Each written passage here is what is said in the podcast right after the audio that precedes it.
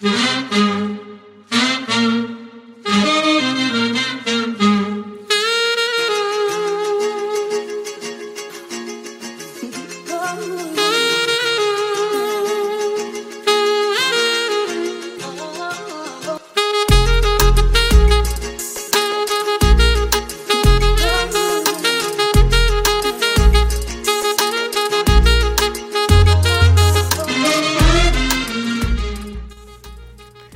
Bienvenue à toutes et à tous dans cette nouvelle émission pour aller à la rencontre d'une nouvelle afrofuturiste.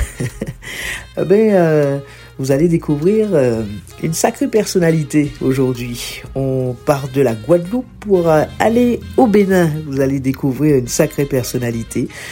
Eh bien, bonne écoute avec nous et puis on se dirige tout de suite vers notre invité du jour. Vous allez découvrir de qui il s'agit. Yéline, merci d'être notre afrofuturiste du jour.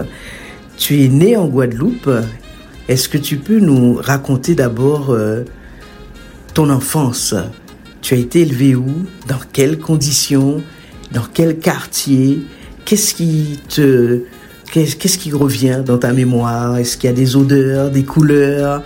Euh, des personnages qui te reviennent euh, en mémoire. Qu'est-ce que tu retiens de ton enfance? Parle-nous de ton parcours. Merci Mélina, merci Mélina de me, de me recevoir et de me permettre de, de partager avec ton auditoire. C'est vraiment un réel plaisir. Et alors ta première question, cette question-là me... cette question-là me fait déjà voyager parce que oui, mon enfance. Alors effectivement, je suis née en Guadeloupe. Euh, je suis née à euh, durant le mois de janvier. Et euh, qu'est-ce que je retiens de mon enfance? Oh là là, mon enfance, je crois que j'ai eu une très très belle enfance. Et euh, c'est rare que je puisse parler de mon enfance sans, sans, grande émotion et parfois sans les larmes. Donc je vais, je vais tout faire pour, pour ne pas pleurer parce qu'en fait, je pense que s'il y a quelque chose qui me manque le plus dans ma vie, c'est justement mes moments d'enfance. Alors, euh, donc moi j'ai été, euh, je suis née à Basse-Terre. Ma mère euh, est de Gourbert, une petite commune pas loin de Basse-Terre qui est la capitale administrative de la Guadeloupe. Et mon père est de Trois-Rivières. Donc mes parents habitent Trois-Rivières, mais j'ai été élevée dans mon enfance à Gourbert. Gourbert, c'est la, donc la, commune de ma maman.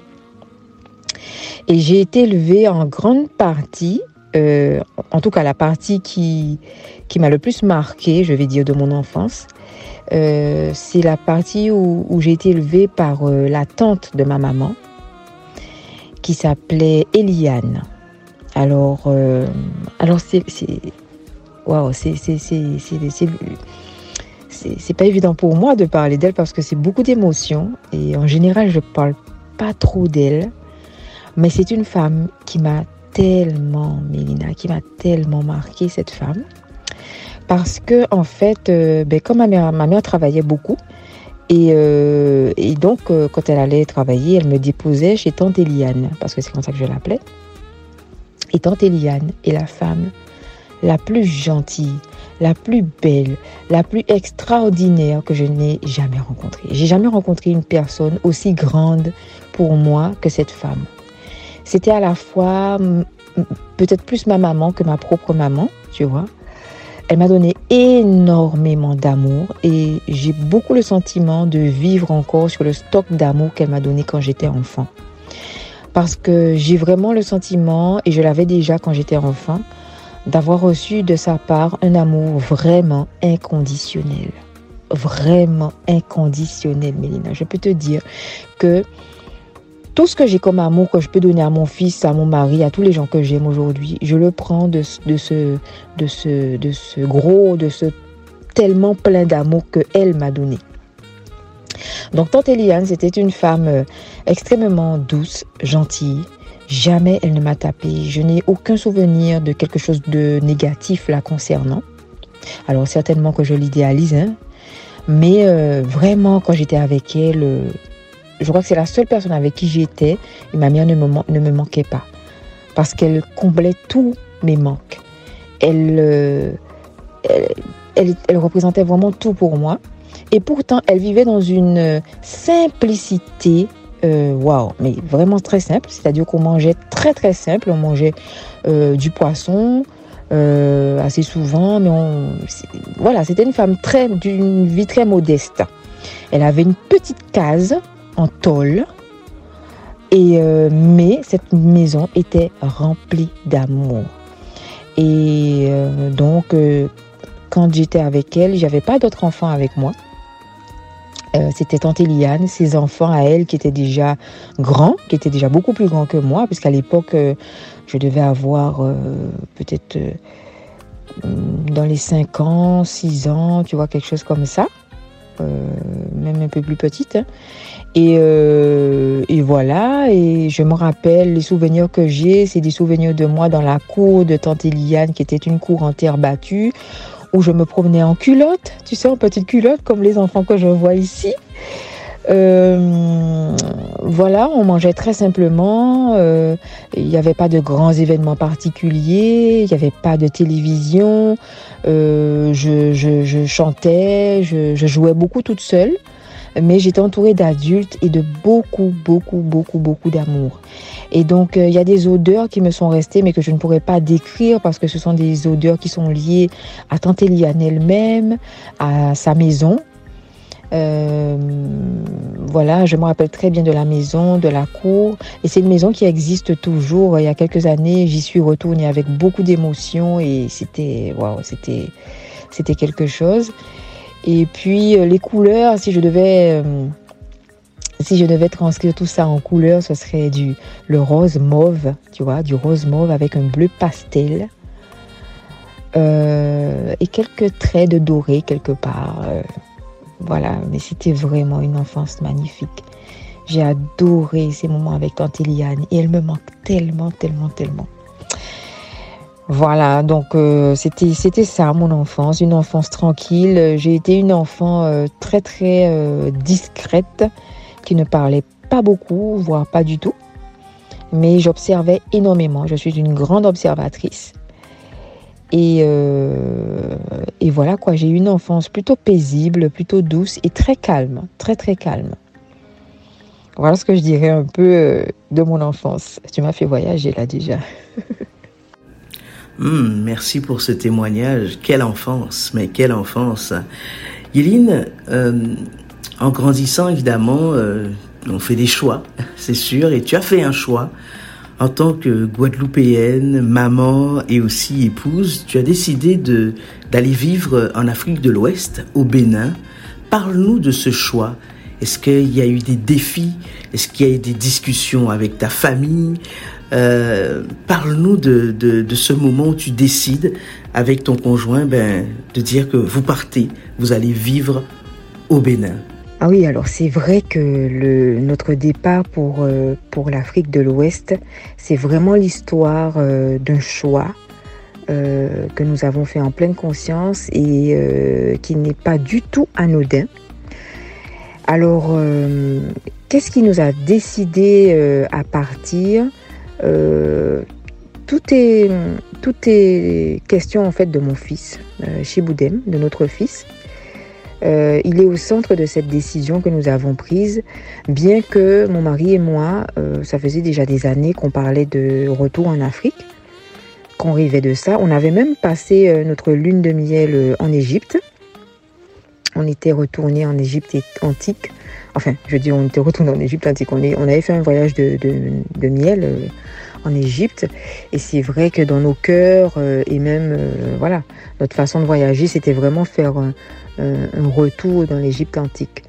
Mais euh, voilà, on nourrissait déjà ce, cette envie, ce, rêve de retourner euh, vivre en Afrique selon nos valeurs.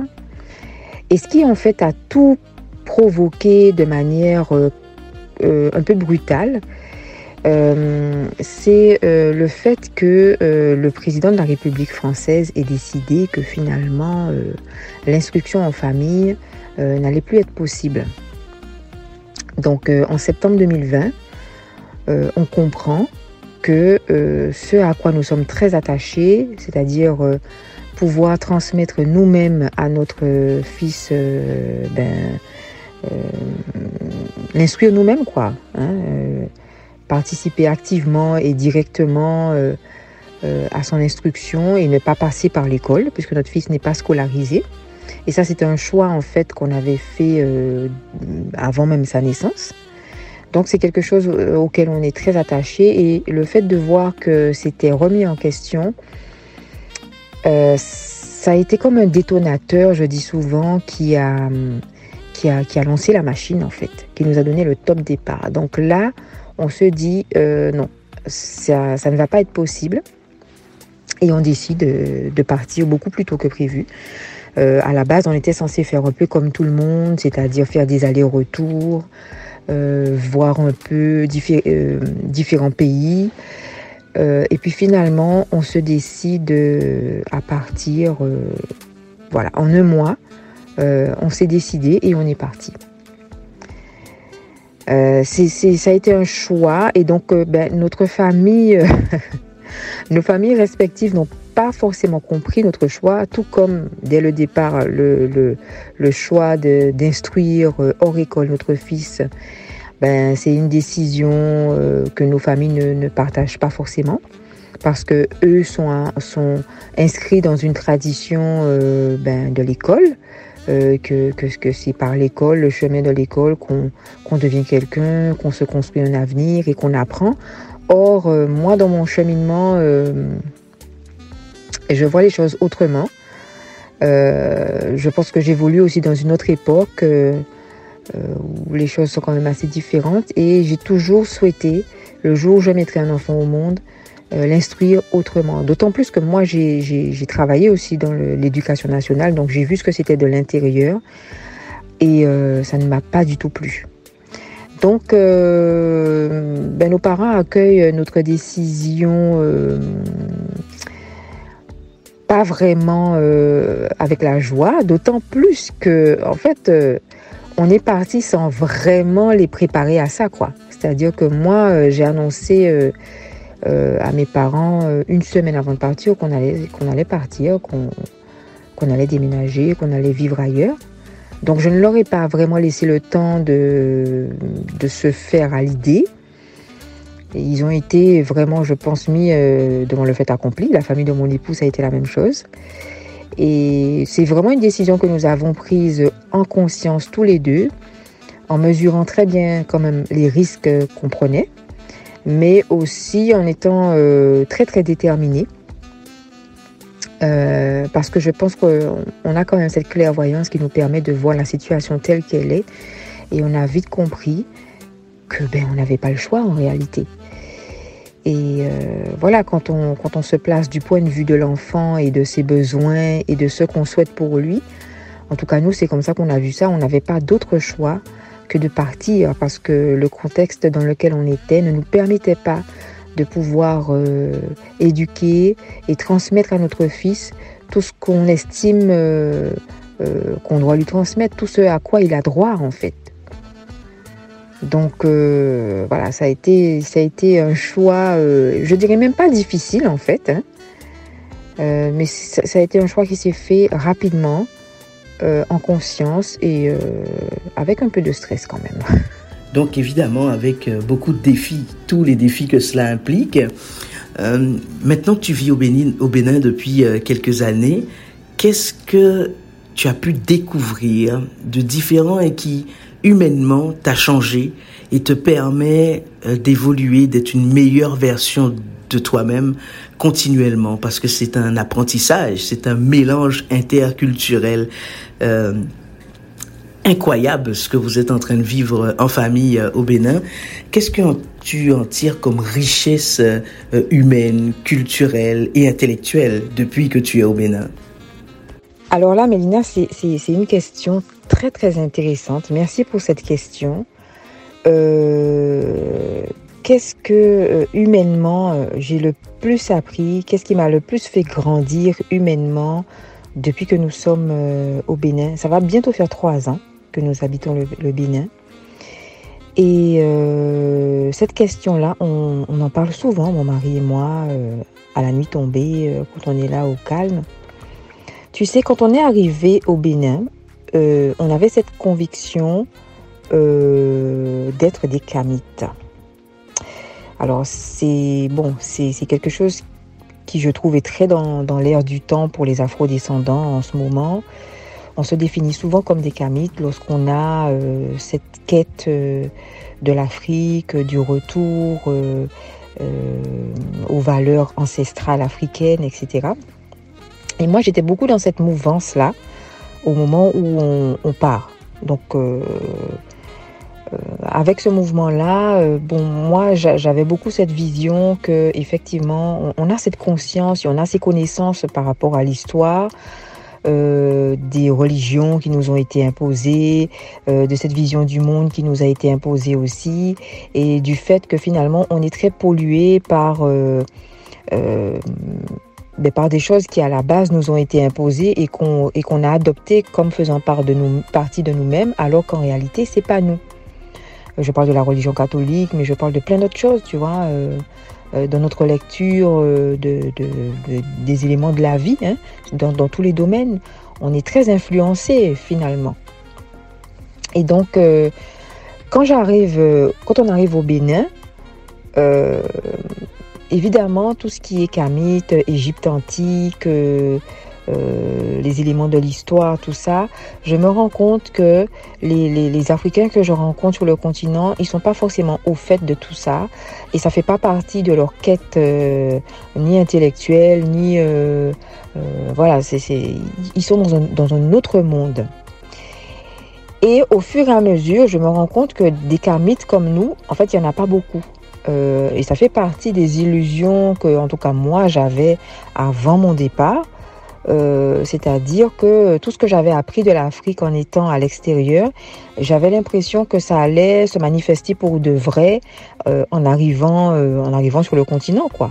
Je me rappelle même que je me disais mais waouh quand on va arriver peut-être même que je vais m'évanouir. on a beaucoup d'illusions quand même quand on est à l'extérieur et qu'on connaît pas quoi. On, a vraiment cette Afrique rêvée voilà quoi, qui, qui, qui, alimente des illusions très profondes. Et en fait, mon, un des grands chocs euh, qu'on a vécu, euh, parce que dans, dans, dans, le milieu kamite, on parle beaucoup d'aliénation, de, de, par la religion, qu'il y a beaucoup d'entre nous qui sommes des aliénés, etc., etc. Mais je me suis rendu compte que déjà sur le continent, il n'y a pas beaucoup de... En tout cas, là où moi j'ai été jusqu'à présent, euh, on n'a pas beaucoup rencontré de kamites.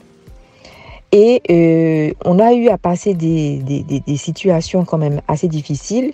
Et on s'est rendu compte que les quelques personnes qui nous sont venues en aide, qui nous ont écoutés, qui nous ont apporté du soutien, qui nous ont bien conseillés, qui nous ont protégés, bien entendu, ce n'était pas des kamites, mais c'était ceux que autrefois on appelait enfin autrefois, euh, nous, euh, quand on était euh, aux Antilles ou quand on était en France, on appelait des aliénés. Parce que c'était soit des, catholiques ou des musulmans, mais c'était surtout des, catholiques. et là, en fait, dans ce nouvel environnement où il n'y a pratiquement pas de kamites, on se rend compte que on, en vient à finalement avoir une vision un peu euh, moins catégorique des choses. On prend de la distance et on se rend compte que finalement, devant nous, ce qu'on a, ce sont des êtres humains. Ce ne sont pas des religions en fait. Ce sont des êtres humains. Et euh, ma grande révélation a été de, comprendre que arrête d'approcher les gens avec des étiquettes en fait. De l'autre côté, les étiquettes sont vraiment la norme. Mais finalement, quand tu arrives sur le continent, c'est pas les étiquettes en fait qui sont la norme, c'est euh, le cœur. Va chercher en fait euh, qui est cette personne qui est en face de toi, euh, qu'est-ce qui émane de cette personne-là, qu'est-ce que son cœur te dit, comment son cœur parle au tien. Et c'est ça finalement qui est le plus important. Et je crois que de ce point de vue-là, j'ai beaucoup grandi parce que je me suis rendu compte que ces histoires de se déterminer en tant que kamite, euh, euh, euh, chrétien, musulman ou etc., que finalement tout ça, même si c'est là, c'est du superflu. Mais que le plus important, c'est l'âme de la personne qui est en face, son énergie, son cœur en fait. Et des choses qui transparaissent de la personne, qui transpirent même de la personne et qui ne sont pas forcément palpables. Et, euh, et, qui sont de l'ordre du ressenti. Et c'est des fluides en fait qui passent et qui te permettent de, ben, de te sentir bien avec cette personne-là ou pas, et de pouvoir sentir qu'il y a des choses que tu peux lui dire ou que tu ne peux pas lui dire. J'ai appris à, à, à, communiquer de manière très différente et à laisser plus de place à mon ressenti, à mes émotions, à ma partie instinctive en fait. Et je dois dire que ça, euh, humainement parlant, ça, ça change énormément la donne, ça change beaucoup de choses. Et j'ai pris beaucoup de recul aussi euh, euh, par rapport au, comment je vais dire ça? J'ai pris beaucoup de recul. Je ne vais pas juger les gens aussi vite ou de manière aussi catégorique que je l'aurais fait avant. J'apprécie énormément la générosité de cœur que je, que je trouve ici en fait.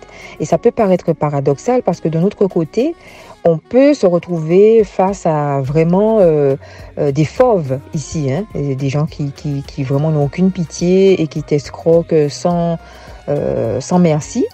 Mais de notre côté, il y a cette donnée humaine qui est très profonde et qui ne te juge pas en fonction forcément de, de ta religion ou de ta couleur de peau, etc., mais qui s'est abordé en fonction tout simplement de ce que tu es, de ce que tu laisses sortir de toi, quoi. Et ça, oui, je pense que ça, c'est vraiment euh, un progrès que je sens en moi dans ma manière d'aborder l'autre, de l'envisager, euh, de le considérer, de le sentir, de l'évaluer aussi. Ouais, ça, ça, ça, ça l'arrivée ici euh, au Bénin a beaucoup contribué à ça. Et je ne pense pas que en restant aux Antilles, j'aurais pu évoluer dans ce sens-là. Je ne vois pas ce qui aurait pu me permettre d'évoluer dans ce sens-là, là où j'étais l'afrofuturiste qui sommeille en toi ou euh, qui évolue en toi, euh, Yéline, euh, a certainement une vision de l'Afrique dans 50 ans. Comment tu imagines l'Afrique dans 50 ans à partir du Bénin, là où tu te trouves aujourd'hui? Alors comment je vois l'Afrique dans 50 ans? Ça c'est une très bonne question. Et moi quand je me projette comme ça en afrofuturiste, effectivement, euh, je vois l'Afrique surtout euh, dans le domaine de l'éducation, parce que c'est vrai que c'est un, domaine qui me tient particulièrement à cœur. Et euh, j'ose voir une Afrique qui a compris qu'elle doit complètement réformer sa manière d'éduquer, sa manière d'instruire la jeunesse. J'ose voir une Afrique qui, qui, qui, comprend, qui est consciente du caractère précieux de cette jeunesse euh, qu'elle a, qu'on ne trouve pas ailleurs, et qui se donne les moyens de, qui se donne les moyens de pouvoir éduquer et de pouvoir transmettre à cette jeunesse-là. Euh, une Afrique qui donc, avec ces objectifs-là, euh, se prend en main, prend en main sa jeunesse, prend en considération sa jeunesse et lui permet d'apprendre et de s'instruire autrement. Moi, je suis très attachée à la liberté des apprentissages, c'est-à-dire que euh, j'estime que l'école n'est pas vraiment le lieu où on peut le mieux apprendre, où on peut vraiment apprendre. C'est la vie qui nous apprend, c'est l'expérience qui nous apprend. C'est faire par soi-même qui nous permet d'apprendre. Donc moi, j'ose rêver euh, d'une Afrique où les enfants ont la possibilité d'apprendre euh, en dehors d'établissements fermés, hein, en dehors des codes que l'on connaît actuellement et qui sont tellement incrustés euh, dans, nos manières de penser. Euh, J'ose rêver d'une Afrique complètement moderne, qui a complètement révolutionné son mode de fonctionnement, euh, son mode de transmission aux jeunes, et qui leur permet, qui se donne les moyens et qui permet à ces jeunes euh, de pouvoir étudier autrement, d'apprendre par eux-mêmes dans la vie de tous les jours. Quoi. Euh, on n'est pas obligé d'aller dans un endroit spécial dédié à ça pour apprendre. On peut apprendre depuis chez soi. On peut aussi aller dans des endroits où il y a des pratiques particulières qu'on souhaite, souhaite apprendre. Mais euh, moi, je vois une Afrique euh, où on apprend hors les murs, où on n'est pas enfermé et où on utilise les nouvelles technologies, où on utilise l'Internet, où on utilise les moyens modernes pour euh, être à la pointe de ce qu'on veut apprendre. Une Afrique où la jeunesse est complètement décomplexée, fière d'elle-même, consciente de ses potentialités et qui ose aller euh, défricher euh, euh, des sentiers non explorés, quoi. voilà, je rêve d'une Afrique libérée dans, dans, dans, dans, sa façon de se voir elle-même, qui n'a pas peur et qui, est prêt, qui est prête à, vraiment tout donner pour sa jeunesse. Voilà, euh, je vois surtout une Afrique où, les jeunes ne sont pas enfermés dans des écoles prisons pour apprendre, mais, mais où la jeunesse peut aller à l'extérieur, peut voyager, peut euh, voilà, euh, se sentir libre d'apprendre tout, parce qu'on a besoin de tout pour, pour développer ce pays. Quoi. Ce pays a besoin de tout, mais a besoin de gens compétents et, conscient de ses besoins. Donc euh, voilà, ma vision c'est vraiment euh, celle-là, c'est euh, une jeunesse libre, consciente et qui a les moyens de pouvoir explorer le monde, explorer l'univers et de mettre ses connaissances au service du développement de l'Afrique, hors les murs, hors école mais dans la vie, quoi, dans l'expérience.